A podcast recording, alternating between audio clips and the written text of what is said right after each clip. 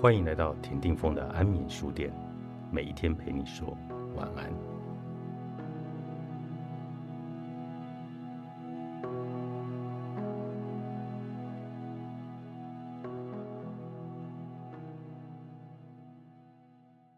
科学与医学的进步使人们的寿命因此得以延长。我认识的一位女性癌症患者，觉得自己有义务要活下去。因为医护人员总是忙着让他活着。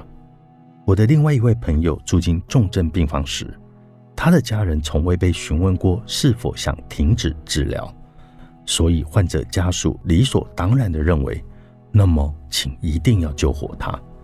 但这位患者的生命品质很差，他已经足不出户，他唯一去的地方就是在医院洗肾，这不是他想要的生活。而是医生为他做出的决定，迫使他过着这样的生活。我不希望这样的事情发生在我的身上。真赞同我的说法，我很清楚这一点。我曾开玩笑说，要在身上纹身，请勿施行心肺复苏术。在美国，我们有请勿施行心肺复苏术的表格可以填写。我想英国也是一样。但是我担心的是。如果出了车祸或遭遇其他意外，他们会对我采取任何形式的心肺复苏术之前，会先查看我的档案吗？因为如果我坐在副驾上，他们无法判断我出了什么问题，我看起来就和其他人一样。我不希望他们搞错，因为我已经说得很清楚了。像我现在这种活法，我已越过了不想活下去的临界点。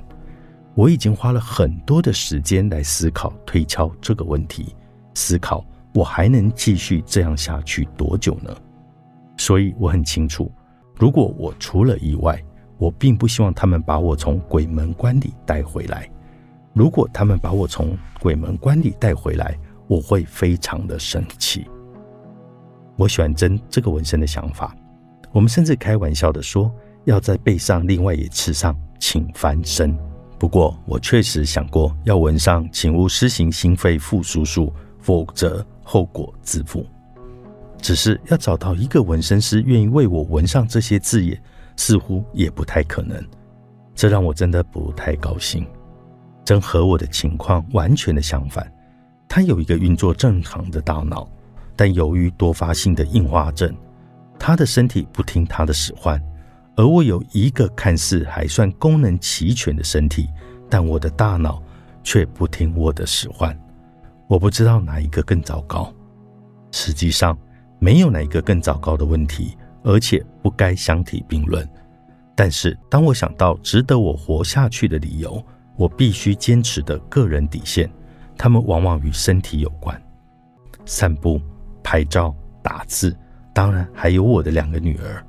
但对于真来说，他现在的情况是无法行走，所以我们考量的点并不相同。真告诉我，自从二零二一年我开始仰赖轮椅以来，我发现自己变得非常的沮丧，有时一连几天躺在床上，只因为我不想继续下去。然后情况发生了变化，在接受物理治疗师的帮助之后，现在我可以自己上下床。我不断的练习并适应，现在我可以自己上厕所，所以我们要学着去适应，对吧？我在想，我最害怕的事情是什么？这很难大声的说出来，因为我知道有些多发性硬化症患者就是这样的生活着，所以说出我自己的底线会让我很紧张。但就我个人而言，我最害怕的事情是失去双臂和双手。因为那是我用来移动自己的方式，我还需要导尿管，我必须要能自行导尿。作为人类，我们可以学着去适应任何的事情，但如果真失去了双臂，他需要评估自己的生活品质。我首先会想到的是，如果失去了双臂，他将无法拥抱自己的孩子。但这是我不必每天考虑移动自己的实际问题。生活品质的问题总是因人而异，它终究还是回到选择的问题上。我们必须生活在自己的身体与心灵里头。有些人确实适应得很好，他们过得很幸福，无论生活有多艰辛，他们也愿意接受这样的生活。他们愿意不断的去适应，只为了能够呼吸空气，见证生命。我尊重他们的想法，但和真一样，我知道我最终也会达到自己的极限。我愿意努力到什么地步呢？每天适应生活中的一切，会如何令我感到精疲力竭呢？在活着的日子的质与量之间，该如何拿捏？为什么社会不让我们有权选择活着的品质？我们唯一无法选择的是我们出生的时间，但其他一切。都应交由个人选择，包括死亡。在我们受够了的时候，尤其在我们已经用尽了所有的资源的时候，人们为何还是觉得让我们自己去做选择是不妥的，或是不合法呢？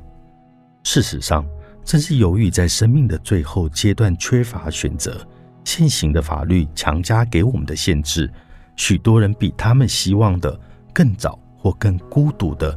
结束了自己的生命。我们该谈谈人生的最后一件事。作者：温蒂·蜜雪儿，安娜·沃顿，商周出版。